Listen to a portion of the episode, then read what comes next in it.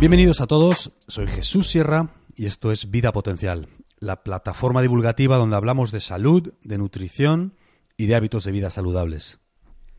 Esta es la versión audio del post que podréis encontrar en nuestro blog titulado Azúcar, cotilleos, ¿por qué no nos gustan los cambios? y el punto C. Tener gusto por el azúcar, una inclinación inconsciente al cotilleo y la tendencia de echar por tierra las iniciativas de los demás son algunas de las características intrínsecamente humanas responsables de nuestro éxito como especie. Eso suponiendo que muchas copias de nuestro genoma pululando por el planeta sean sí un éxito, pero ese es tema para otro día. Al igual que la mayoría de los perros tienen siempre hambre, mecanismo heredado del lobo para ingerir lo más posible en momentos de mucha abundancia, la mayoría de nosotros tenemos también un gusto intenso por el azúcar.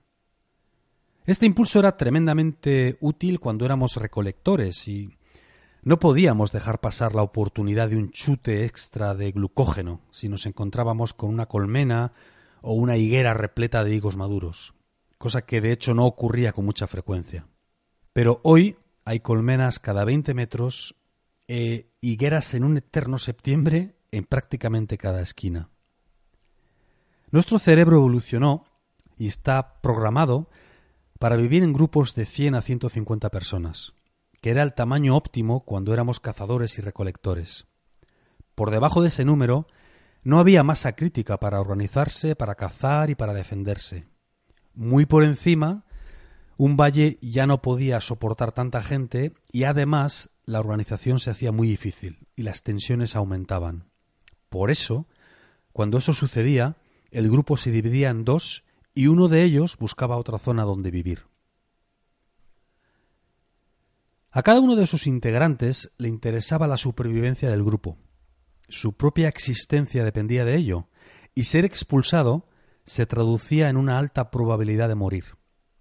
Por eso, conocer los detalles de la vida de cada individuo del grupo, lo que es cotillear, era primordial para asegurar la supervivencia del conjunto. Supón que Hans se queda dormido en las guardias, o Johannes se escaquea en la caza del mamut, o Sheila se come a escondidas las vallas que recolectamos ayer. Bueno, pues eso supondría poner en riesgo a todo el grupo. Curiosamente, o no, de 100 a 150 es el número de personas del que podemos llevar un registro mental. Quién es, cómo se llama o qué hace.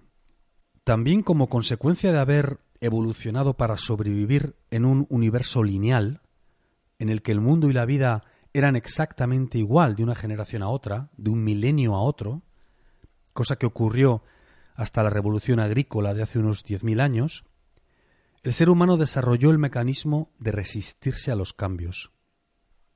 Estadísticamente, en el largo plazo, era mucho más seguro hacer lo que se había venido haciendo toda la vida, y durante millones de años realmente fue la mejor opción. Por ejemplo, si la genialidad de innovar en la defensa contra el tigre dientes de sable no salía bien, todo el grupo podía morir. Por eso era mucho más seguro hacerlo como se había venido haciendo hasta ese momento. Pero resulta que ya no vivimos en un mundo de escasez calórica ni en grupos de cien personas para sobrevivir, y si tenemos la iniciativa de hacer algo nuevo y sale mal, realmente en términos vitales es inconsecuente. Pero nuestro cerebro sí vive en ese mundo. Al menos la parte que funciona en piloto automático, el cerebro reptiliano. Y nos manda esos estímulos, el estímulo de come dulce, cotillea, critica. Funcionar en piloto automático, con esos impulsos, nos ha hecho sobrevivir durante millones de años y nos ha hecho estar donde estamos.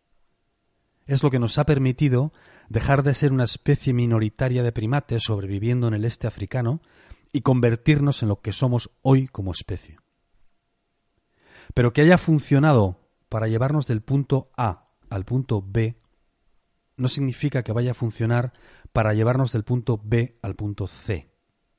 Lo que ayer era un activo, hoy puede ser un lastre. No podemos cambiar nuestro cerebro, pero sí podemos cambiar cómo reaccionamos ante los impulsos que nos manda. Eso suponiendo que queramos llegar al punto C.